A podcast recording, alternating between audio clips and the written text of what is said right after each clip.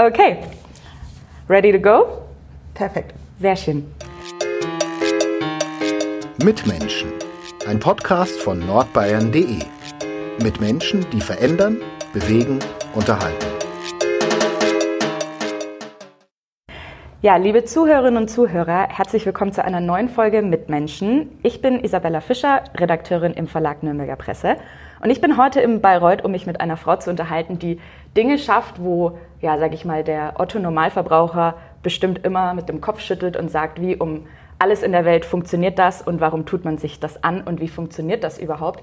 Mitte Oktober schwamm mein heutiger Gast nämlich beim legendären Ironman auf Hawaii 3,8 Kilometer, fuhr 180 Kilometer mit dem Rad, lief danach noch einen Marathon in Rekordzeit, war nach 8 Stunden 27 Minuten und 33 Sekunden im Ziel. Sie war Zweite im Ziel. Zum fünften Mal hintereinander schaffte sie es aufs Podest. Sie ist also Vize-Weltmeisterin, nun auch noch Weltranglisten-Erste. Das muss man irgendwie erstmal sacken lassen, finde ich. Jetzt ist sie aber zurück in Bayreuth, in ihrer Heimat. Liebe Anne Haug, schön, dass du dir heute die Zeit nimmst, mit mir zu sprechen. Vielen, vielen Dank für die Einladung. Erst einmal natürlich noch herzlichen Glückwunsch. Es war ein unglaubliches Rennen. Äh, ich habe es mir tatsächlich fast bis zum Schluss reingezogen. Hattest du seit deiner Rückkehr überhaupt schon Zeit durchzuatmen und irgendwie zu realisieren, was da in Kona los war? Ja, definitiv. Es ist jetzt schon eineinhalb Wochen weg und ähm, ja, es ist immer ein ganz tolles Gefühl bei so einer Weltmeisterschaft dann. Ja, allgemein ist es immer schön, wenn man beim Ironman das Ziel sieht. Das ist einfach so eine große Erleichterung nach so langer Zeit. Und ähm, ja, ich hatte einfach immer Glück auf Hawaii, da eine Medaille bei der WM zu gewinnen. Und ja, ich muss mich mal selber kneifen, dass mir, dass mir das immer so gelingt. Und ähm, ja, aber es ist schon gesagt und ich freue mich einfach riesig über die Medaille. Nimm uns mal mit auf die letzten Meter. Weißt du noch, was dir da durch den Kopf ging? Geht einem da überhaupt noch irgendetwas durch den Kopf nach knapp achteinhalb Stunden? Naja, man ist einfach unheimlich erleichtert, diese Ziellinie zu sehen und es ist halt doch schon ein großes Leiden. und gerade zum Schluss, ab Kilometer 36, muss man wirklich richtig beißen. Aber ich muss sagen, die letzten eineinhalb Kilometer kann ich nochmal richtig fliegen, wenn man dann das Ziel sieht und weiß, es ist gleich vorbei und man muss noch nicht ganz so ich hatte wirklich Rennen ähm, die letzten zwei Jahre, wo, ich, wo es mir wirklich nicht gut ging. Und, ähm, aber diesmal hatte ich wirklich noch genug Energie und dann kann man die, die Ziellinie auch schon ein bisschen genießen. Und zweiter Platz hatte ich jetzt auch noch nie eine Silbermedaille. Das war schon echt ein tolles Erlebnis. Ja, du hast ja deinen Medaillenspiegel sozusagen komplettiert jetzt mit dem zweiten Platz. Ähm, man muss, glaube ich, keine große Ahnung vom Laufen haben, aber wenn man dich gesehen hat, Du läufst unglaublich geschmeidig. Laufen ist ja sozusagen auch deine Paradedisziplin im Triathlon. Wann hast du an dem Tag gemerkt, so das könnte heute noch richtig gut ausgehen? Wusstest du überhaupt, dass du auf Rekordkurs liegst oder nicht? Nee, das weiß man natürlich unterwegs nicht. Also ähm, ich habe natürlich meine Uhr dran und kriege dann immer die Zwischenzeiten, aber versuche mich daran überhaupt nicht zu orientieren, sondern einfach immer gut auf mein Körpergefühl zu hören. Ähm, der Ironman Hawaii ist da so ein bisschen extremer wie andere Triathlons, weil eben diese extreme Hitze mit dazu kommt. Du musst eben einen Marathon nicht nur nach, sechs, nach fünfeinhalb Stunden Renndauer laufen, sondern musst ihn dann halt auch bei fast 40 Grad und 100 Prozent Luftfeuchtigkeit laufen. Und da muss man wirklich so, ähm, ja, so sich gut pacen und so gut in sich reinhören und immer darauf gefasst sein, dass es erst zu Ende ist, wenn du die Ziele überschritten hast und nicht davor. Es sind einfach schon so viele Dramen passiert auf Hawaii. Von daher muss man immer im Moment bleiben und ja, es ist einfach erst gewiss, wenn du im Ziel bist und erst dann weißt du, was du geleistet hast und dich nie zu früh freuen, nie schon in der Zukunft leben, sondern immer im Moment bleiben. Ich glaube, das ist das Entscheidende und ähm, das ist mir da echt gut gelungen und dass ich dann den, den Marathon-Rekord geknackt habe, das war natürlich schon was, ja, was ich 2019 schon wollte und jetzt ist es mir diesmal geglückt und das ist schon was ganz Tolles und Besonderes für mich. Ja, das kann ich mir gut vorstellen. Äh, mit Laura Philipp, die als Dritte ähm, ins Ziel gekommen ist, war es ja eigentlich das erfolgreichste Podium jemals. War das für dich auch nochmal was Besonderes? Klar, es ist was Besonderes. Sonst haben das immer nur die Jungs geschafft. Die haben ein komplettes ähm, deutsches ähm, Podium, glaube ich, 2018 mit Frodo, ähm, Sebi und, und ähm, ähm, Patrick Lange. Und äh, ja, wir Mädels, wir waren immer ein bisschen so hinten dran, aber jetzt hat, glaube ich, jetzt holen die Frauen auf und natürlich ist das toll, bei einer WM Deutschland gleich zweimal auf dem Podest zu vertreten, ist, glaube ich, was ganz Besonderes. Hawaii gilt ja so gemeinhin als ja, das Saison-Highlight. Äh, das wird komplett live im Fernsehen übertragen, was es ja sonst normalerweise eigentlich auch nicht gibt im Triathlon. Spürst du davor so einen anderen, einen speziellen Druck oder ist es für dich einfach wie, sag ich mal, jede andere Langdistanz?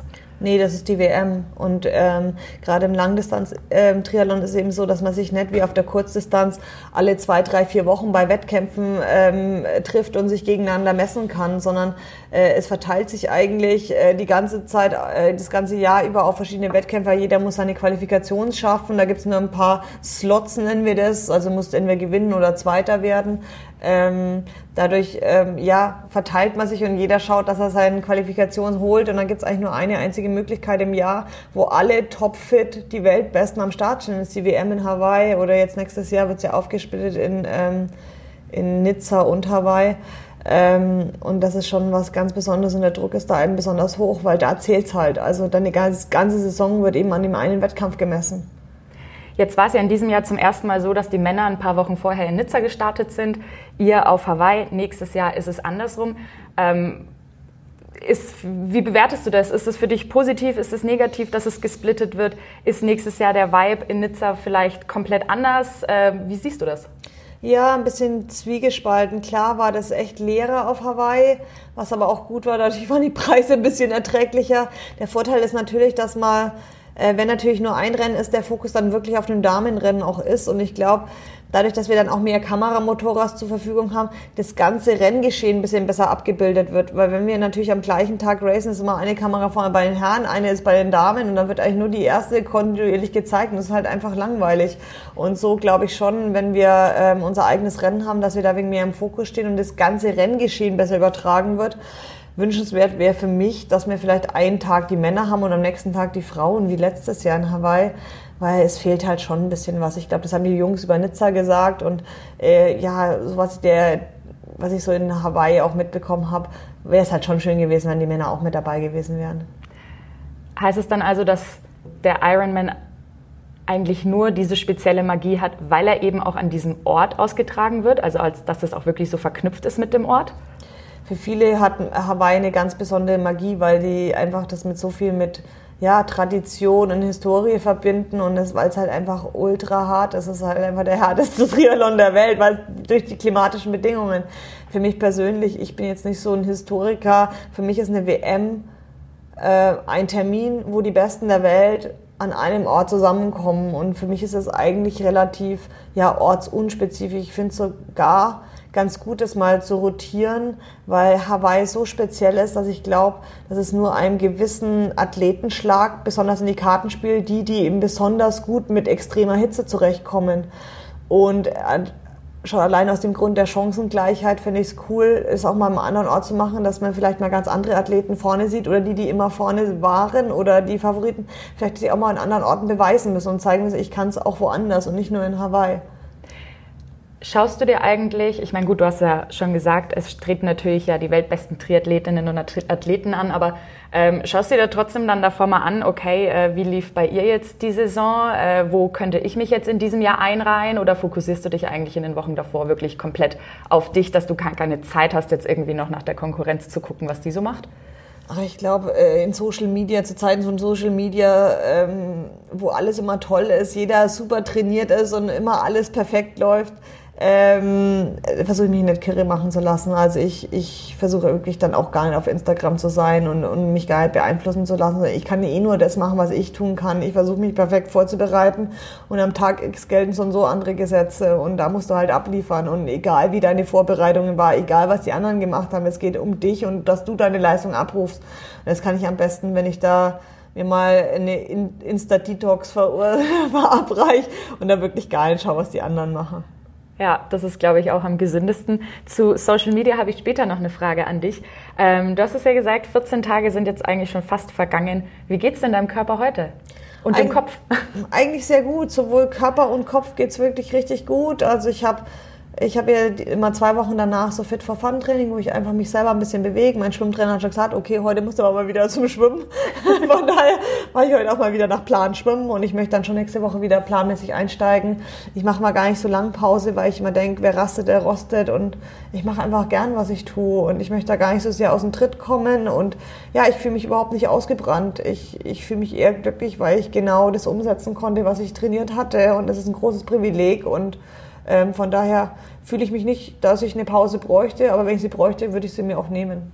Wie regenerierst du denn nach so einem großen Wettkampf? Gibt es irgendwas, was du dir, was du jedes Mal irgendwie isst, wenn du ins Ziel kommst? Ich weiß, Lucy Charles Barclay hat da so ihre Vorzüge. Was ist es bei dir? Ach, ich, wir waren Pizza essen in Hawaii. Das ist halt, Pizza ist echt was, was ich halt sonst nie esse und haben ein großes Dessert gegessen. Aber ich muss mit meinem Corona-Diabetes so ein bisschen aufpassen, was ich esse. Von daher, ähm, ja, das haben wir uns gegönnt und ähm, nee, aber sonst freue ich mich einfach mal nach Hause zu kommen und nicht zu müssen, irgendwas, äh, nicht gleich den, den Tag wieder auslegen zu müssen, wann muss ich, kann ich, wann sind die Schwimmzeiten, wann kann ich da schwimmen, regnet es gerade, muss ich Indoor machen, habe ich ein Laufband.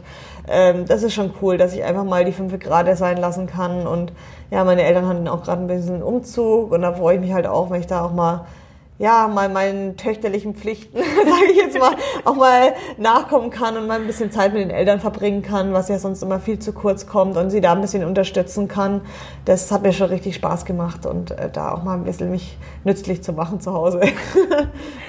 2021 bist du an Covid erkrankt und hast seitdem eben auch Post-Covid-Diabetes. Dachtest du, das war's jetzt? am Anfang habe ich echt gedacht, wow, das ist jetzt echt richtig scheiße. Also wie dann die Diagnose da war, fand ich es eigentlich ziemlich gut, aber das Problem war, ich wusste einfach nicht, was los ist. Ich habe einfach keine Energie mehr in die Zelle bekommen und habe mich einfach gefühlt, als ob ich Beton in den Beinen hätte. Und die Diagnose war dann aber relativ schnell da durch die Uni in Bayreuth und ähm, ja, dann haben wir einfach ausprobiert, ja. Also ich meine, ich versuche immer Dinge, die ich nicht beeinflussen kann, und, äh, zu akzeptieren und nicht ähm, groß zu jammern, warum was nicht mehr funktioniert, sondern die Energie dafür für, zu verschwenden, Lösungen zu finden, wie ich es wieder ähm, reparieren kann oder wie ich damit leben kann. Und ähm, ja, ich denke, grundsätzlich ist alles irgendwie lösbar und ich hatte schon so viele Verletzungen in meinem Leben und jeder hat gesagt, oh, das war jetzt aber, das ist der letzte Nagel in deinen äh, Leistungssportsarg und es ging immer weiter, weil ich glaube, wenn man das gar nicht akzeptiert oder wenn es gar keine Option ist, aufzuhören, dann findet man die Lösungen und die habe ich gefunden. Ich habe meine komplette Ernährung umgestellt, ich habe alle Produkte zusammen mit meiner Ernährungsberaterin, die ich so im Training und Wettkampf verwende, alle umgestellt, meine Ärztin nochmal die Basisernährung durchgegangen und und ja, jetzt komme ich gut damit zurecht und ja. Merkst du im Training irgendeinen Unterschied seitdem? Also auch mit der Ernährungsumstellung? Ist das jetzt irgendwie ein anderes Training als davor oder gar nicht so wirklich? Nee, gar nicht. Also eher, ich, ich habe das Gefühl, ich habe das ganze Jahr über mehr mein Wettkampfgewicht. Ich habe nicht mehr so große Gewichtsschwankungen, weil ich einfach diese ganzen Scheiß, den ich sonst mal gegessen habe, Schokolade oder mal keine Ahnung, halt mal Weißmehlprodukte oder sowas. Das lasse ich einfach komplett weg. Das war eine große Umstellung am Anfang. Aber ich merke einfach, was, wie, wie gut es dem Körper tut und was ich für eine Leistung raus regenerieren kann. Und ich glaube einfach, dass der Körper ein Gewohnheitstier ist. Und wenn man einfach mal irgendwas anders macht, dass man dann einen neuen Reiz dem Körper bietet und das immer von Vorteil ist. Gehen wir mal ein paar Jahre zurück, nämlich nach Bayreuth in, sage ich mal, die Kindheitstage der Anne Haug. Äh, warst du schon immer sportbegeistert? Ja, ich komme aus einer sportlichen Familie. Mein Papa ist Sportlehrer gewesen. Und ja, wir durften einfach immer alles ausprobieren. Also ich war mit zwei Jahren schon auf den Schienen gestanden und mit drei Jahren habe ich mein erstes Fahrrad bekommen.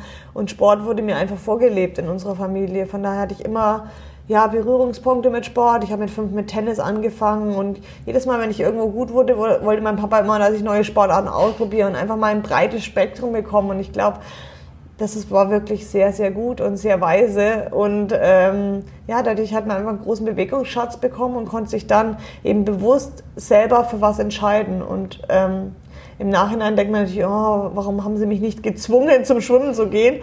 Aber ich denke, wenn mich jemand gezwungen hätte, zum Schwimmen zu gehen, hätte ich garantiert das nicht weitergemacht. Und äh, ja, ich bin da sehr dankbar, dass, dass mir so Spaß am Sport und Spaß an der Bewegung vermittelt wurde und ja, ich dann meine Liebe dazu entdeckt habe später. Du hast es gerade ja schon gesagt, äh, Schwimmen war am Anfang ja nicht so ganz deine äh, allergrößte Leidenschaft. Ähm, wieso hast du dann überhaupt damit angefangen? Weil das dich sozusagen so ein bisschen motiviert hat, etwas zu lernen, was du noch nicht konntest? Genau, also ich habe eigentlich echt alle Sportarten ausprobiert und zum Schwimmen hat es mich irgendwie nie gezogen. Ich hatte immer eine Chlorallergie. Ich war im Winter immer krank. Ich durfte so und so mal nie zum Schulschwimmen, weil ich immer krank war und war da eigentlich auch ganz froh, weil es mich einfach nie ins Wasser gezogen hat. Und ähm, ja, alle anderen Sportarten sind mir immer ein bisschen zugefallen, aber Schwimmen habe ich gehasst und, und ich wusste auch, ich bin total untalentiert. Aber Triathlon hat mich irgendwie gereizt, weil ich Laufen gern mochte und Fahrradfahren fand ich auch cool, aber das Schwimmen halt. Und gerade das hat mich dann gereizt, weil ich wollte mir einfach selber beweisen, dass man mit ganz viel Disziplin und mit Willenskraft Dinge schaffen kann, für die man vielleicht total unbegabt ist, die man überhaupt nicht mag und da das Ruder irgendwie rumreißen kann. Das war wie so eine Challenge an mich selber und ja, ich kann es immer noch nicht besonders gut, aber ähm, ja, das war einfach die Herausforderung und das habe ich bis heute, dass man sich eben ja mit viel Fleiß und alles beibringen kann und sich dabei bringen kann. Du sagst, du kannst es nicht besonders gut. Äh, du bist trotzdem Vize-Weltmeisterin und Weltranglisten-Erste, also ähm, keine falsche Bescheidenheit. Aber wie, also als du dich dazu entschlossen hast, dass du dich jetzt wirklich dem Triathlon widmest, war das dann von 0 auf 100 so ein hundertprozentiges Commitment, dass du gesagt hast, du ordnest jetzt alles diesem Sport unter und willst da auch wirklich was reißen? Oder hast du dir gedacht, wie in deiner Kindheit, du fängst jetzt einfach mal den Sport an und schaust dann, ja, also kommt? ja, ich hätte ja nie gedacht, also ich hatte überhaupt keinen Leistungssport-Hintergrund und äh, ich wollte einfach mal einen Triathlon machen, das war mein Ziel.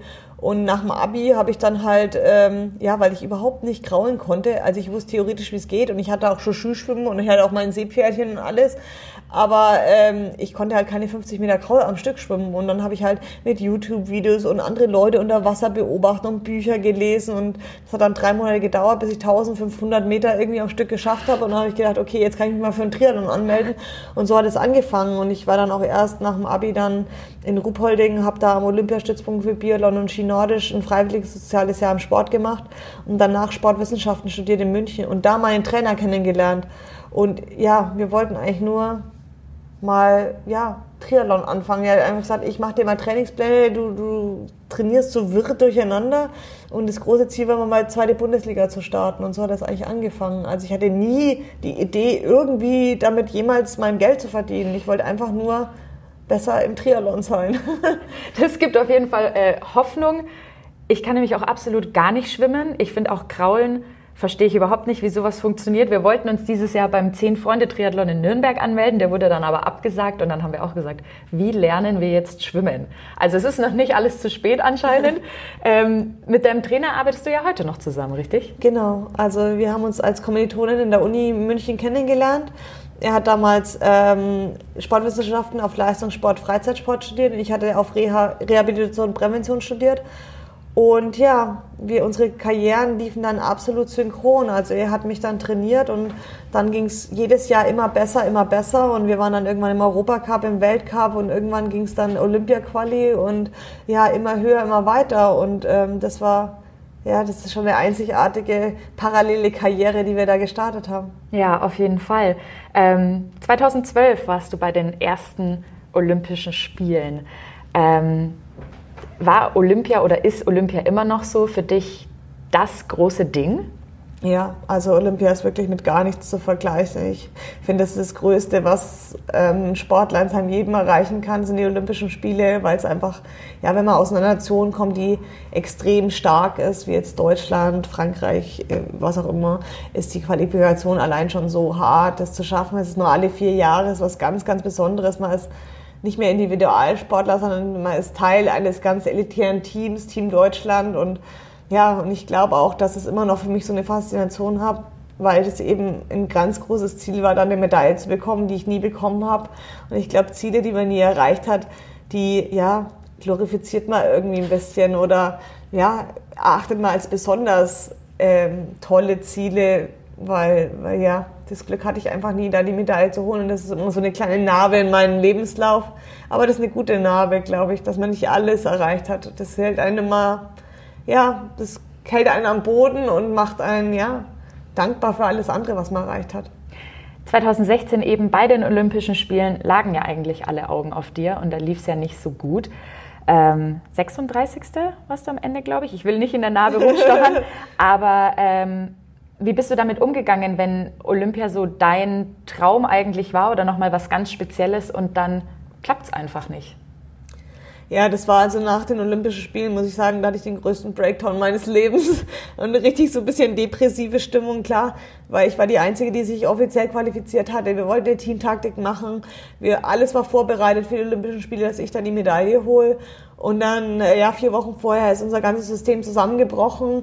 Ich hatte keinen Domestiken mehr und habe mich einfach total unvorbereitet gefühlt. Und dann habe ich da auch noch komplett versagt bei den Olympischen Spielen. Und das hat wirklich eine ganze Zeit gedauert, das aufzuarbeiten. Aber so im Nachhinein sage ich wirklich, aus der Erfahrung habe ich wirklich das Allermeiste gelernt in meinem Leben, weil ich meine, Träume sind einfach nicht perfekt. Und ich habe aber für dieses Ziel vielleicht acht, neun, zehn Jahre meines Lebens geopfert und habe dann das Ziel nicht erreicht. Aber ich habe wirklich jeden Stein dafür umgedreht und ich habe alles gegeben und dann ist eben das Nicht-Erreichen von Zielen jetzt auch kein Versagen, glaube ich, weil was hätte ich mehr machen sollen? Ich kann mir nichts vorwerfen und das war eben das, was rausgekommen ist und so ist es dann eben.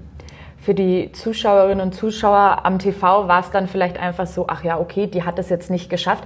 Aber was hängt wirklich ähm, für dich als Sportlerin dran, wenn einfach ein Ziel nicht funktioniert. Also äh, ich kann mir vorstellen, hat, dass es dann, weiß ich nicht, springen Sponsoren ab, äh, passiert dann wirklich irgendwas, spürst du negative Auswirkungen, hast du die damals gespürt oder äh, ist es einfach nur so, naja, die hatte halt einen schlechten Tag? Nee, nee, das hatte extreme Wellen geschlagen. Also klar, erstmal für den ganzen Verband, wenn man da, man, man macht natürlich Zielvorgaben vom, beim DOSB und die Zielvorgabe war, wir holen eine Medaille. Daran hängen natürlich Fördergelder für den ganzen Verband. Der ganze Verband hatte die nächsten vier Jahre Olympiazyklus ähm, sehr viel weniger Geld zur Verfügung. Dann äh, wurde mir die Bundeswehr gekündigt von meinem äh, Sportfördergruppe. Ich wurde aus der Nationalmannschaft hinaus befördert. Also das hatte schon sehr große Wogen danach. Danach stand ich eigentlich da und ja, der, die Leistungs, ja, meine Leistungssportkarriere auf der Kurzdistanz war damit eigentlich vorbei dann. Wie findet man trotzdem seine Motivation und seinen Spaß wieder? Ich bin danach das habe ich mich auch gefragt, weil der Druck einfach so groß war und ja, ich dann auch nicht wusste, mache will ich überhaupt noch in dem Sport bleiben? Was, was, was hält mich da noch? Mache ich Sport nur noch, weil ich irgendwelchen Anforderungen gerecht werden will oder in dieser müde Zeit malen werden will? Oder mache ich das einfach, weil ich noch Bock drauf habe? Und dann habe ich gedacht, ich muss jetzt mal was komplett anderes machen, wo keiner irgendwelche Erwartungen und Vorstellungen von mir hat. Und dann bin ich einfach in Frankfurt einen Marathon gelaufen. Einfach mit vier Wochen Vorbereitung, also eigentlich null Vorbereitung direkt nach Olympia und wollte einfach mal für mich was machen und rausfinden, ähm, ob ich für mich einfach noch Spaß am Sport habe. Und ich wollte keinen Druck haben, keiner sollte irgendwas erwarten. Das war eine weiße Leinwand, ich bin noch nie Marathon gelaufen und das hat mir dann wirklich gesagt, ja, ich habe echt noch Bock auf Sport und ich will es einfach nur noch wegen mir machen und nicht mehr wegen irgendjemand anderem. Wie bist du dann eigentlich, also die olympische Distanz ist ja natürlich nicht die Langdistanz, äh, wie bist du dann zur Langdistanz überhaupt gekommen? Ähm, ich habe mir natürlich auch sehr viele Interviews in den letzten Jahren von dir reingezogen. Du bist ja eigentlich 70.3-Fan, äh, schnell, einfach schnell durch, schnell durchheizen. Ähm, warum sagt man dann, ich gebe mir jetzt die Langdistanz? Ja, aus dem einen Grund, weil ich halt nochmal komplett was Neues wollte. Ich wollte einfach nochmal einen Neustart haben. Ich habe auf der Kurzdistanz aus den olympischen Medaillen alles gewonnen, was es zu gewinnen gab. Ich habe drei WM-Medaillen geholt, ich habe äh, Grand Finals gewonnen, Weltcuprennen, WM-Rennen und ähm, aber ich wollte eben was, wo ich nochmal neu starten kann, wo ich noch nichts gewonnen hatte, wo ich nochmal von unten anfangen kann. Und das war dann eben die Langdistanz. Und ich habe halt einfach auch gemerkt, ja, ich, mein Schwimmen ist einfach zu schlecht für die Kurzdistanz. Ich werde da meinen Ansprüchen nicht gerecht werden. Und entweder muss ich den Sport komplett aufhören oder ich muss halt einen Step weitergehen. Und das ist dann eben die Mittel- und Langdistanz. Und ähm, ja, mein Trainer damals hatte ja den, den Step mit Jan Frodeno schon geschafft. Der ist ja 2012 auf die Langdistanz und war dann super erfolgreich nach zwei, drei Jahren. Und er hat gesagt, ja, also ich glaube, es kann bei dir auch funktionieren. Lass uns einmal mal probieren. Und dann, ja, war das sofort ähm, eine Erfolgsgeschichte. Und, aber meine Leidenschaft war immer bei der Kurzdistanz. Aber das war einfach eine neue Herausforderung für mich. 2019 hast du ja dann auch den Ironman auf Hawaii gewonnen. War das vielleicht so ein karriereentscheidendes Rennen für dich? Für mich persönlich war es natürlich ähm, ja, was ein mega Erfolg, da die WM zu gewinnen und Ähm, aber für die Außendarstellung war das schon wirklich ein Paukenschlag. Also das hat mich selber auch ein bisschen gewundert, weil ich war auch sehr erfolgreich auf der Kurzdistanz, aber da bewegt man sich halt eben nur in seinem kleinen Triathlon-Kosmos.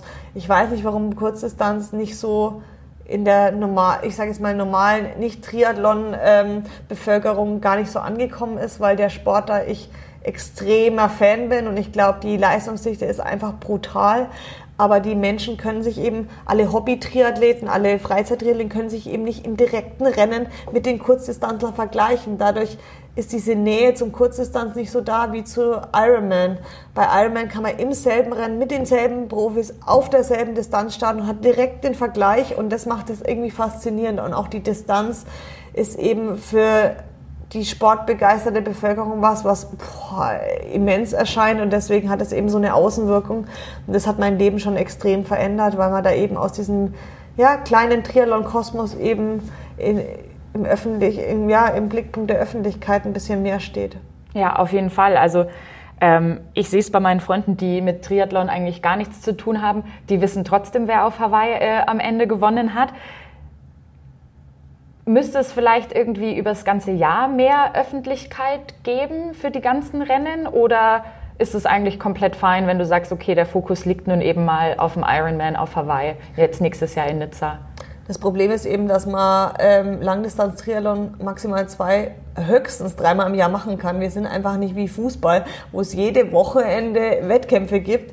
Das ist einfach im Triathlon in den Möglichkeiten abbildbar. In der Kurzdistanz versuchen sie es ja oder mit, mit der PTO-Serie äh, so 100 Kilometer Distanzen kann man vielleicht alle drei, vier Wochen mal machen. Dann ist einfach, man muss es einfach öfter anbieten. Leute müssen ja Bezug zum Sport bekommen. Wenn man das natürlich nur einmal im Jahr hat und einmal im Jahr die Bühne hat, ist es halt schwierig, den Sport noch populärer zu machen. Ja, ein Rennen ein ganz wichtiges Rennen ähm, und auch ein sehr schönes Rennen, finde ich zumindest aus Zuschauersicht, liegt ja eigentlich direkt hier vor unserer Haustür, die Challenge Rot. Äh, da schwärmen ja die Triathletinnen und Triathleten. Äh, liegt dir Rot? Ja, also ich habe zu Rot einfach eine besondere Beziehung. Rot war der erste Triathlon, wo ich live an der Strecke stand und mir den live angeschaut hat. Das ist einfach, ja, wenn man aus, aus Bayern kommt, ist das einfach die Triathlon-Veranstaltung. Ich glaube, in ganz Deutschland ist Rot, man kennt jeder Rot. Und ja, es ist einfach, ja, es ist einfach was Besonderes, dort zu starten. Ich bin jetzt inzwischen dreimal dort gestartet und ja, man kann das überhaupt nicht beschreiben. Die ganze Landkreis, jeder lebt diesen Triathlon, alle stehen da draußen, jeder ist irgendwie involviert. Das ist dann eine Gastfreundschaft, man lebt bei, also ich lebe meistens im Altersheim, wenn ich dann dort bin, oder man hat Homestays und das ist so eine ganz familiäre Stimmung und ja, auch wenn man Altersklassenathleten sagt, die sagen halt, dieses Flair von diesem Wettkampf ist wirklich ganz was Besonderes. Du wohnst im Altersheim, weil da noch ein Zimmer frei ist, oder? Ja, das ist so ein ganz High-End-Altersheim und die haben dann immer für Athleten, ähm, bieten die eben Unterkünfte an. Und da habe ich jetzt schon drei Jahre dort geschlafen und ich finde es einfach mega. Also ich kenne inzwischen auch schon die Bewohner so ein bisschen, die dort da sind. Und das ist einfach super. Das ist einfach perfekt gelegen neben der, neben der Wechselzone. Und ähm, da habe ich ein eigenes Zimmer und kann mich da perfekt einfach aufs Rennen vorbereiten. Das ist tatsächlich, das stelle ich mir sehr witzig vor. Ähm, ist es nochmal für dich ein besonderes Rennen, weil dich natürlich auch, sage ich mal, eigentlich jeder Zuschauer, jede Zuschauerin kennt, weil du ja eigentlich die Lokalmatadorin bist? Klar, also ähm, Heimrennen haben immer eine besondere Faszination. Ist zwar keine WM oder ja, nicht Hawaii, aber trotzdem hat man, spürt man da so einen besonderen Druck, weil zu Hause möchte man halt besonders gut performen und möchte den Leuten da was zurückgeben und ähm, ja, man hat dann natürlich das Gefühl, alle schreien nur für einen und das sind sehr viele, die für einen schreien und ähm, ja, Heimrennen zu gewinnen ist immer was ganz, ganz Besonderes. Das kann ich mir vorstellen. Ähm, reden wir mal ein bisschen über mentale Stärke, gerade ähm, auf der Langdistanz, wenn man ja wirklich ja, achteinhalb Stunden eigentlich voll konzentriert sein muss. Ähm, Gibt es da für dich so einen Knackpunkt im Rennen, wo du merkst, jetzt muss ich da einfach nur durch? Ja, definitiv. Also man darf sich das nicht vorstellen, dass ein Ironman, dass man das in einer Gemütslage, sage ich jetzt mal, durchzieht. Man muss darauf vorbereitet sein, dass es über so einen langen Zeitraum Phasen gibt, wo es gut läuft und wo es schlecht läuft, wo es richtig schlecht läuft. Und manchmal denkt man, man kriegt keine Pedalumdrehung mehr rum. Aber das ist einfach Teil des Ironmans und ähm, ja, da muss man Strategien, mentale finden, sich über diese Täler irgendwie hinweg zu äh, ja, durchzudrücken, weil man einfach die Hoffnung haben muss, es wird auch wieder besser, es wird besser, es verläuft immer in Wellen und es ist ganz normal, dass es in Wellen verläuft und ich glaube, wenn man mental darauf vorbereitet ist, dann ähm, kann man da auch besser durch und ich meine, wir trainieren jeden einzelnen Tag des Jahres und ähm, da kann man das in sehr vielen Trainingseinheiten auch gut seine Metallstärke trainieren und seinen Schweinehund bekämpfen. Hast du dir dann auch mal einfach Unterstützung von einem Mentalcoach genommen oder machst du das dann einfach mit dir selber aus? Nee, ich war ganz oft bei ähm, Sportpsychologen, gerade auf der Kurzdistanz, weil ich eben extreme Angst hatte vor diesem Anschwimmen. Also in der Kurzdistanz ist es so, dass man 200 Meter volle Kanne auf eine Boje zuschwimmt. Das sind ungefähr 60, 50, 60 Mädels und da ist aber nur Platz für einen. Und das heißt, da vorne gibt es dann nach einem Supersprint eine Massenkeilerei und ich hatte da einfach Todesängste und war da ganz oft bei Psychologen. Ich habe wirklich versucht, für Olympia da jeden Stein umzudrehen. Ich war auch beim Hypnotiseur, bei allen möglichen, um da mentale Strategien zu entwickeln. Hast du deine Angst dann einfach auch überwunden, indem du es einfach gemacht hast? Ähm, nee, ich glaube, ich habe bis heute, also wenn ich noch immer noch an diesen Start von diesen Kurzdistanz denke, denke ich, oh, also ich bin echt froh, dass ich das mal machen muss und ich habe das auch nie wirklich überwinden können und ich glaube, ich habe dann echt ganz viele Strategien versucht, immer die Angst zu bekämpfen. Das hat nie so wirklich geklappt, auch bei der die Hypnose hat das nie so wirklich geklappt und ich war dann einmal bei einem, der mir gesagt hat, also wenn Sie mir das so erzählen, dann habe ich da auch Todesangst. Das ist einfach richtig schrecklich. Vielleicht sollten Sie einfach akzeptieren, dass es so ist. Und das fand ich so spannend, dass ich gedacht habe, ja, und seitdem kann ich das eigentlich besser verarbeiten. Also ich, ich glaube, man muss natürlich, wenn man ein Problem hat, versuchen, das Problem zu bekämpfen. Aber wenn man merkt, man kommt da nicht weiter, ist es manchmal auch eine Strategie zu sagen, ja, das ist so. Und das einfach anzunehmen und zu sagen, okay, das wird jetzt richtig, richtig hart, ich habe da richtig, richtig Angst. Und das ist aber okay. Und seitdem kann ich da irgendwie besser damit leben. Ist es dann für dich auch umso schöner, wenn du dann im Nachhinein merkst, ich habe es wieder geschafft? Ja, natürlich. Also es ist ja nie so, da ist noch keiner an dieser Boje ertrunken, ja. Aber äh, das ist halt, was man sich versucht rational zu erklären, äh, ist halt doch was anderes, wie wenn man dann in der Situation ist. Da kommt da einfach diese Panik hoch und man versucht es natürlich immer und ähm, jetzt auch in Hawaii, dann, ich glaube immer, es ist wichtig, einen ganz klaren Plan zu haben. Also diesmal habe ich auch gesagt, ich verstehe einfach nicht, wie das funktioniert. Von außen schaut es immer alles so geordnet aus, aber wenn man im Wasser ist, sieht man halt nur einen Zentimeter über die Wasseroberfläche und sieht den, der neben einschwimmt, rechts und links und vor einem Füße und man weiß nie so wirklich, wo ist man. Und das stresst einen extrem. Und dann versucht man irgendwo hinzuschwimmen. Und das Wichtigste ist einfach einen Plan zu haben. Ich glaube, wenn ich mir, mein Coach hat mir jetzt für Hawaii einen ganz klaren Plan gesagt, du magst das erste Phase so, du magst es dann so, dann kämpft du an deine Füße und dann lässt du da keinen rein. Und dann alles wird gut. Und dann, ich glaube, wenn ich einfach weiß, was ich zu tun habe, wenn da ein Plan da ist, wenn ich weiß, jetzt wird es richtig hart, dann durchzuhören und die einfach positiv, immer wenn was Negatives kommt, versuche ich immer positiv zu bestärken. Zum Beispiel, wenn mir jemand welchen den Faust abkriegt irgendwie, dann denke ich, äh, habe ich früher immer extrem Angst bekommen. Jetzt denke ich mir, okay, geil, Faust abbekommen. Das heißt, ich bin nicht allein, ich bin mitten im Pack, ich bin eigentlich genau da, wo ich sein will. Und ich glaube, mit solchen Methoden kann man es extrem weit bringen. Das kann man wirklich perfektionieren, sowas. Und äh, ich wünschte, ich wäre da noch ein bisschen besser, weil ich glaube, gerade in diesem mentalen Zeug liegt eine ganz Menge Potenzial.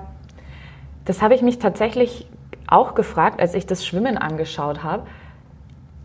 Checkt man überhaupt, wo man hinschwimmt oder wie orientierst du dich im Wasser, wenn da zig andere Frauen neben dir her schwimmen und du ja Fäuste abbekommst, Füße ins Gesicht, Gesicht kriegst? Also wenn man nicht vorne wegschwimmt wie Lucy Charles und dann das Stand-up-Paddelboot vor sich hat, ist für alle anderen wirklich, ja, wir nennen es immer Waschmaschine, ja, du schwimmst los, Du versuchst halt am Anfang, dich neben Schwimmer zu stellen, die ungefähr ein bisschen schneller sind wie du, aber dann geht's los und dann ist es so ein Durcheinander, wie gesagt, und, und ja, man weiß einfach nicht, wo man ist. Man ist auch ein bisschen Glück. Du schwimmst halt so hart los, wie du kannst. Und dann hast du ein paar Füße vor dir und die versuchst du dann zu halten. Und wenn die zu schnell schwimmen, schwimmen die weg und dann suchst du das nächste Paar Füße. Aber ich glaube, ich versuche seit 20 Jahren zu verstehen, wie das funktioniert und ich habe es bis heute nicht verstanden. Von daher denke ich, vielleicht gibt es da auch gar nichts zu verstehen. Manchmal hast du einfach Glück und bist im richtigen Zug und manchmal hast du ja Pech wie letztes Jahr und bist halt im langsamen Zug gefangen. Äh, aber du kannst dann mehr wieder dein Bestes geben und wenn du gerade an deiner Leistungsgrenze schwimmst, dann ist das halt da, wo du gerade bist. Und ähm, ja, alles andere ist auch, ist auch immer ein bisschen Glückssache, ja. Bei einem Ironman oder ja, prinzipiell bei einer Langdistanz kann sich ja wirklich unfassbar viel ändern. Ähm, wenn man jetzt nicht wie in diesem Jahr Lucy Charles Barclay heißt. Aber gibt es für dich im Moment eines Rennens auch so den Punkt, ähm, wo du sagst, okay, jetzt muss ich komplett Attacke geben? Über, läufst du Gefahr, wirklich zu überpacen? Wie schaffst du das, einfach komplett bei dir zu bleiben und dich einfach Stück für Stück nach vorne zu arbeiten? Ich würde sagen, lernen durch Schmerz. ich habe wirklich ein paar Mal, also gerade bei meiner ersten Langdistanz, wirklich versucht, das so anzugehen wie eine Kurzdistanz. Wenn jemand gezuckt hat, mitzuspringen und sehr schnell gemerkt, so läuft Langdistanz nicht. Langdistanz ist einfach eine komplett andere Sportart. Ähm, selbst Mitteldistanz ist sehr nah an Kurzdistanz. Da kannst du wirklich auch ab und zu in den roten Bereich gehen. Da kannst du gegen andere Leute die Rennen gestalten und richtig all in gehen. Aber bei einer Langdistanz ist das das Todesurteil, weil ähm, Energie ist endlich. Und das habe ich echt auf die harte Methode gemerkt.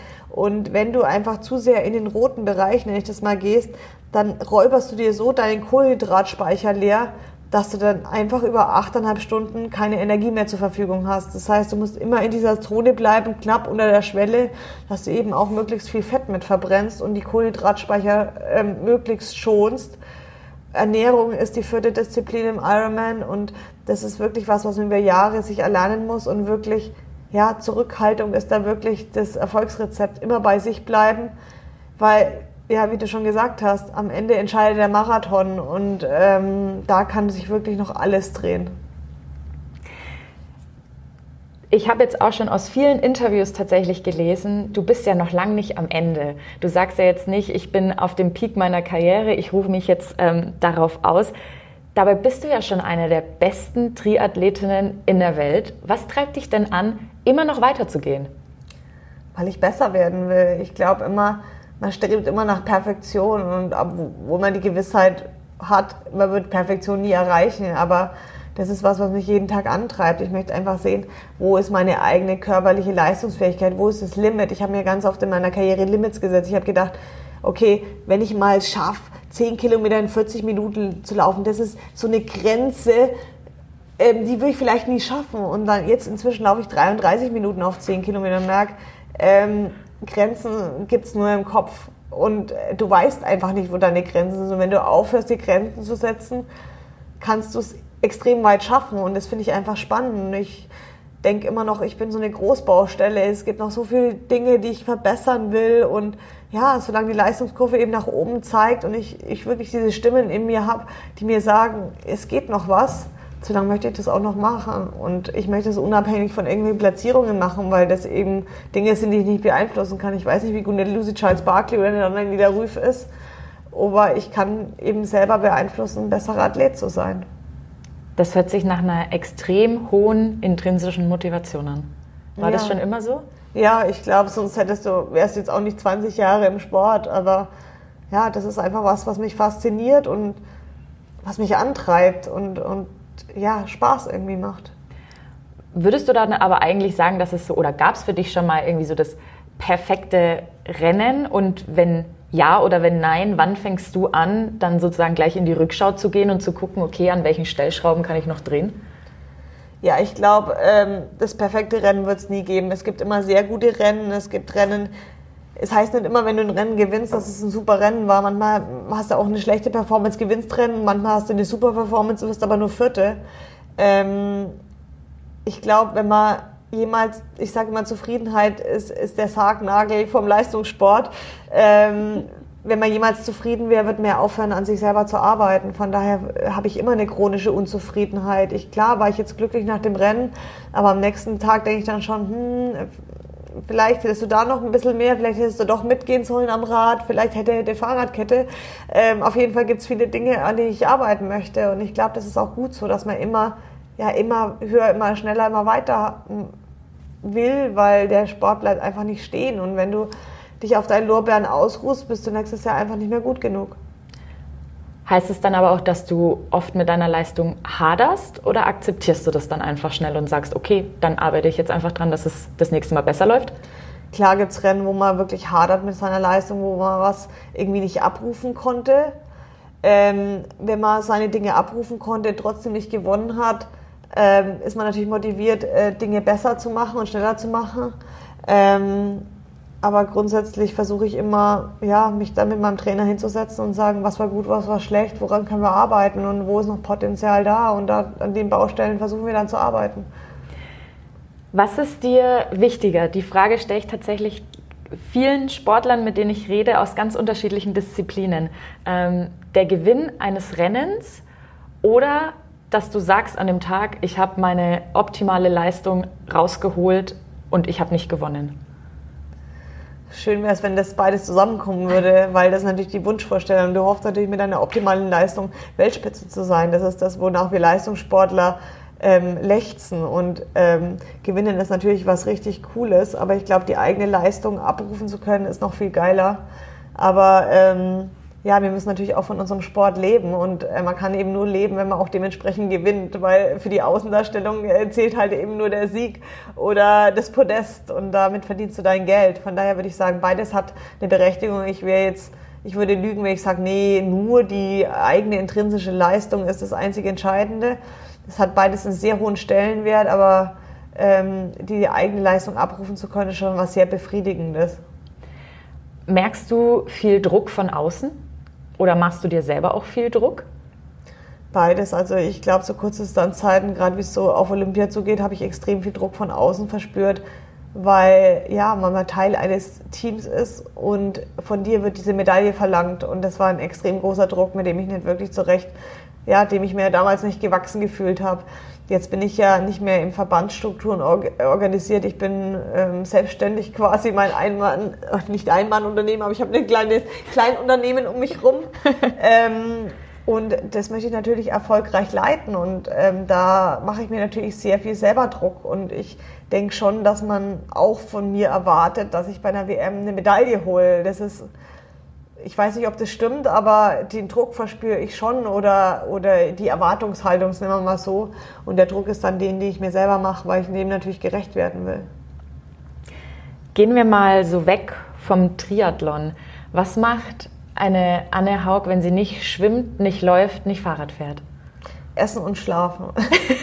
mein Tag dreht sich wirklich 24 Stunden um Triathlon und ich trainiere, muss einfach sehr viel trainieren und Dazwischen muss ich mich einfach extrem gut erholen und regenerieren und das mache ich durch Essen und Schlafen, weil ich es eben jeden Tag machen muss oder machen will. Und äh, ich auch machen muss, um dann eben meinen Erwartungen gerecht zu werden.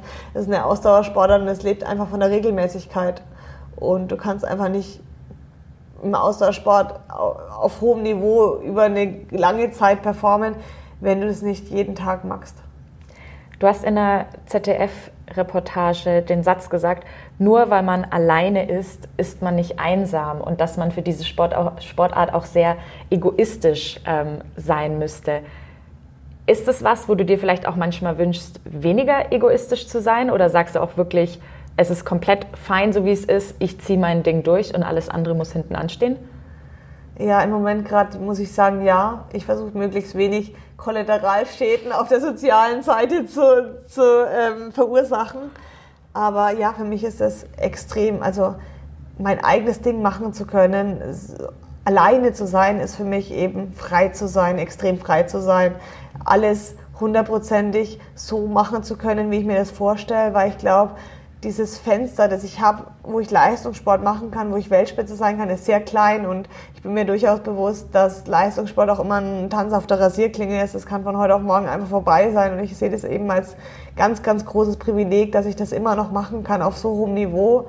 Und dann denke ich mir, wenn es morgen vorbei ist, will ich heute sagen können, ich habe alles dafür gegeben, dass es perfekt gelaufen ist. Und dazu muss ich eben ja so ein bisschen ein Eremitenleben leben, das ich sehr gerne lebe und das ist für mich keinerlei Entbehrungen birgt. Für andere Außenstehende mag das klingen, als ob ich ja wie eine Nonne, keine Ahnung, im Gefängnis lebe, ja. Aber für mich ist es das absolut perfekte Leben und ich muss das so machen, weil ich dann nur so meine Leistung abrufen kann. Das gilt aber nur für mich persönlich und andere Sportler handeln das vielleicht anders, aber ich habe das eben über die Jahre herausgefunden, dass ich es genauso machen muss und ich muss sagen, im Moment, ja, ist mein Leben echt perfekt, so wie es ist.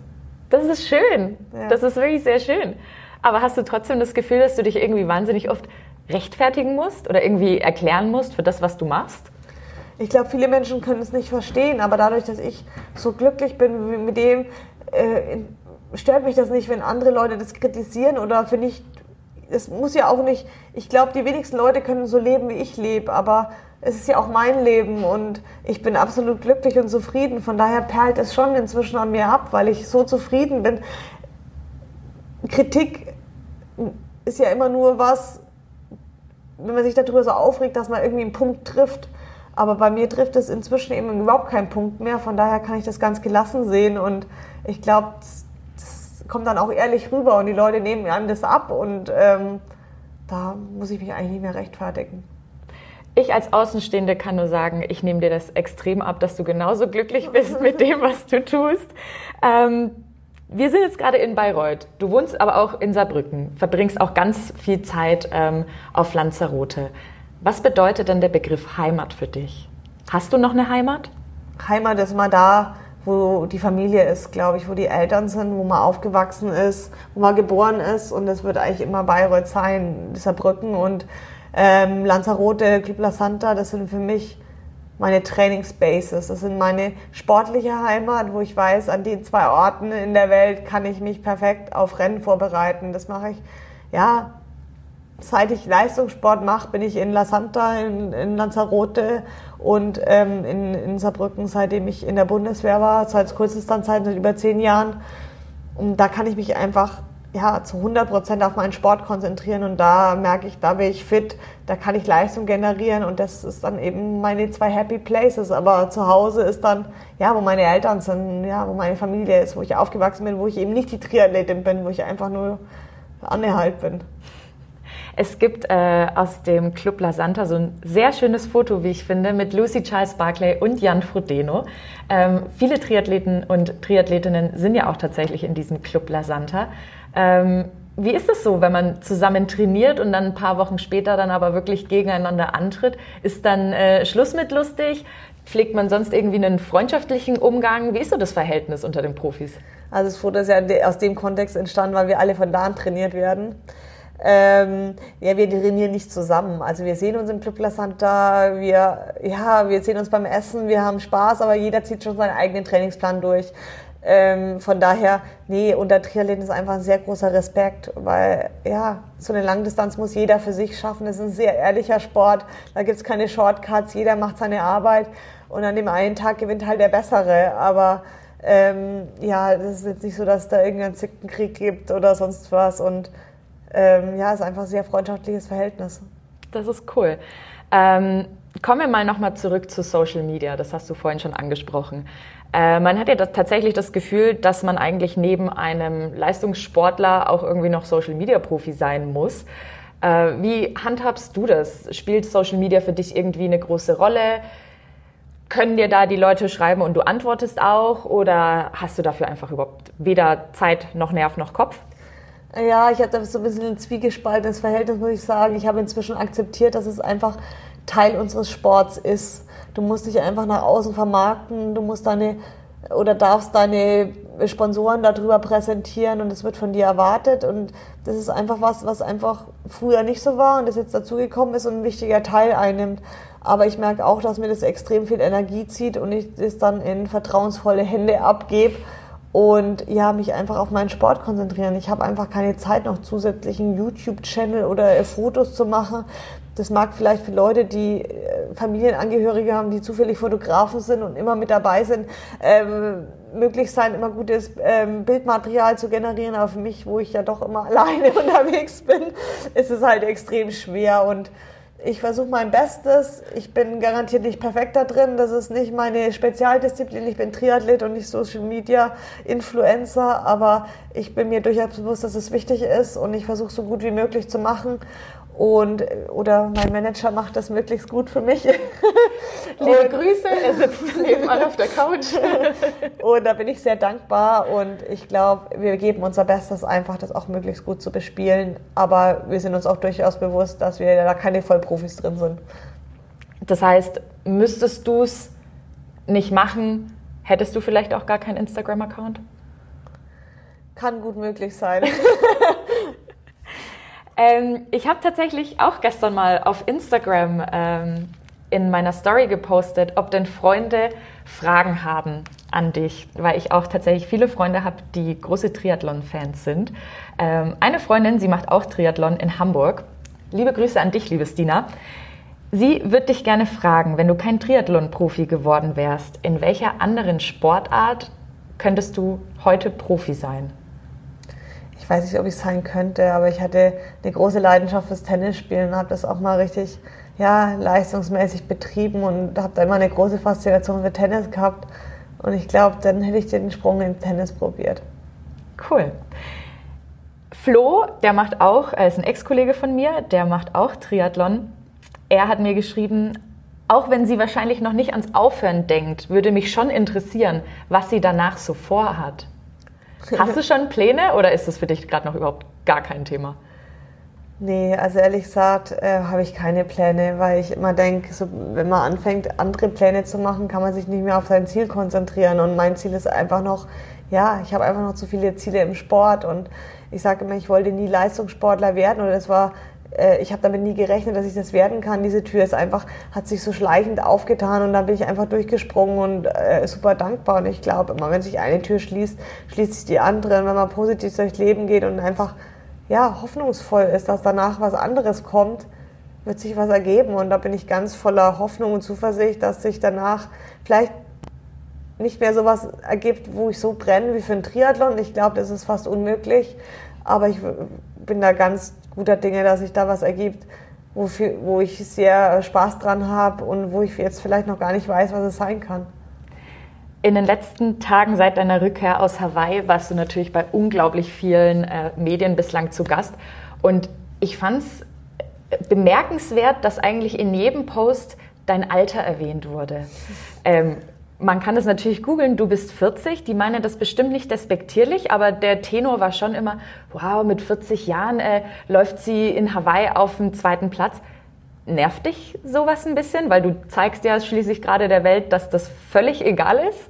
Ja, ich weiß nicht, warum das so ein Unterschied zwischen 39 und 40 ist, aber seit ich 40 bin, scheint es echt so eine Grenze für andere Leute im Kopf zu sein, dass man da äh, keine Leistung auf einmal mehr bringen kann. Ähm, aber wie gesagt, ich will beweisen, dass Grenzen eben nur im Kopf entstehen und äh, oder Grenzen im Kopf sind und äh, ja, ich sehe keinen Grund, warum Alter jetzt auf einmal äh, von einem Tag auf den anderen ich keine Leistung mehr bringen sollte. Ich glaube, dass das Wichtigste im Leistungssport ist, motiviert zu sein und wirklich gewillt zu sein, jeden Tag sehr hart an sich zu arbeiten. Und ich glaube, viele Leute wollen das einfach irgendwann nicht mehr und deswegen bringt man keine Leistung mehr oder, oder die Leistung äh, lässt nach oder wie gesagt, viele haben einfach andere Interessen irgendwann. Die wollen Familie, die wollen Kinder und dann ist einfach der Fokus woanders, was völlig legitim ist. Aber bei mir ist der Fokus eben absolut auf Sport und ich muss eben schauen, dass ich meinen Körper gesund halte, dass ich diesen ganzen Trainingsumfang aufrechterhalten kann. Und solange ich dafür brenne, ich meine Arbeit mache, äh, sehe ich überhaupt keinen Grund, warum ich schlechter anstatt besser werden soll. Also ich glaube, ich wäre besser, wenn ich mehr trainiere und ähm, ja, Alter ist da, ist da eine Zahl für mich dann können wir in den nächsten Jahren noch einiges von dir sehen, hoffentlich. Du hast ja schon gesagt, äh, deine zwei Wochen äh, Fit for Fun Training sind jetzt ja dann auch demnächst schon wieder rum. Dann geht's gleich weiter mit einem harten Trainingsblock. Bist du schon in den Planungen für nächste Saison? Steht schon irgendwas fest oder wann kümmerst du dich darum? Wenn alle ähm, Termine raus sind. Also gerade die Termine von der PTO sind noch nicht draußen. Wir haben noch nicht alle, ähm, ja, alle Daten, was, was zur Verfügung steht. Aber ich glaube, nächste Saison wird super spannend. Dadurch, dass eben PTO eine Serie macht, Ironman macht eine neue Serie, Challenge hat eine Serie. Ich glaube, es ist gerade extrem spannend, äh, Triathlet zu sein und ähm, ja, sehr viele Verbände buhlen um, um Athleten und ich glaube, das ist eine tolle Zeit gerade. Und ja, ich will mich jetzt dann, wenn ich ins Training wieder einsteige, mit meinem Trainer hinsetzen und dann einen Plan, einen Masterplan machen. Und dann, ja, freue ich mich auf nächste Saison. Gibt es noch irgendwas, wo du sagst, das möchtest du unbedingt mal gewinnen? Irgendein Rennen? Ich war noch nie 70.3 Weltmeister. Das ist sowas, äh, was ich immer so ein bisschen im Hintergrund hatte. Aber diese neue PDO-Serie reizt mich eben auch unheimlich, weil ach, ich, ich weiß auch nicht, wie du schon gesagt hast, ich mag es halt einfach schnell und solange ich noch diese Schnelligkeit in mir habe, möchte ich das auch irgendwie ausleben und habe halt gemerkt, ey, diese 100 Kilometer Distanz, die taugt mir echt richtig gut und ähm, da möchte ich einfach schauen, was da auch noch zu holen gibt. Und ähm, ja, dann wieder mit meinen alten Kurzdistanz-Athletinnen äh, äh, und, und äh, Teamkollegen da zu starten, ist natürlich auch immer schön. Und zu wissen, dass man da noch konkurrenzfähig ist, es geht einem schon ein bisschen runter wie Öl, weil das keiner zutraut. Und ähm, genau deswegen habe ich da auch einen Punkt zu beweisen, glaube ich, nicht nur mir selber, sondern auch den anderen, dass es einfach möglich ist und da vielleicht auch zu zeigen, ja, es gibt einfach keinen Grund, warum man Leistung einbringen sollte und, oder ja, Triathlon ist einfach für jedermann, egal wie alt, wie groß, wie klein, wie dick, wie dünn, wie schwer du bist, das kann einfach jeder machen. Wenn du jetzt jemanden einen Tipp geben müsstest, so dein Master-Tipp, der vielleicht überlegt, mit dem Triathlon anzufangen, was für eine Eigenschaft braucht es, um das wirklich durchzuziehen? Ausdauer. es ist eine Ausdauersportart, das muss man sich immer wieder bewusst halten es gibt keine Weltmeistereinheit, die man absolvieren muss. Und wenn man die schafft, dann ist man Weltmeister. Nein, wir machen ganz unspektakuläres, auch zum Teil sehr langsames Training, aber die Kontinuität macht es eben. Man muss es eben regelmäßig machen. Das ist das Einzige, was zählt im Austauschsport. Das heißt auch nicht, dass man 30 Stunden die Woche trainieren muss, wenn man eben nur vier Stunden die Woche zur Verfügung hat. Aber das über Jahre macht, wird man davon besser, als wenn man eine Woche 30 Stunden trainiert und vier Wochen äh, eine Stunde trainiert. Und das muss man sich einfach bewusst machen. Man muss schauen, welche Zeit hat man zur Verfügung. Und es muss Spaß machen, weil nur dann macht man es auch regelmäßig. Und dann kommt der Erfolg immer. Ich hoffe auch tatsächlich, dass du nächste Saison genauso oder sogar noch erfolgreicher werden wirst wie diese Saison. Vielen lieben Dank, Anne, für das wirklich tolle, tolle Gespräch. Ich glaube, wir werden noch ganz viel Spaß haben, dir beim Laufen, Schwimmen und auch Radfahren zuzugucken. Danke, dass du dir heute die Zeit genommen hast. Ja, hat super Spaß gemacht. Vielen Dank. Ja, und das war's dann jetzt auch mit meinem letzten Podcast. Vielen lieben Dank für die letzten drei Jahre, dass Sie zugehört haben. Meine Kolleginnen und Kollegen werden natürlich auch künftig mit spannenden Menschen aus der Metropolregion reden. Ich werde weiter Podcasts machen, nur woanders. Alles Liebe. Tschüss. This is your invitation to a masterclass in engineering and design. Your ticket to go from zero to 60 with the Lexus Performance Line. A feeling this dynamic is invite only. Fortunately, you're invited. Experience the exhilaration of the Lexus Performance line and some of the best offers of the year on select models at the Invitation to Lexus sales event, now through April 1st. Experience amazing at your Lexus dealer.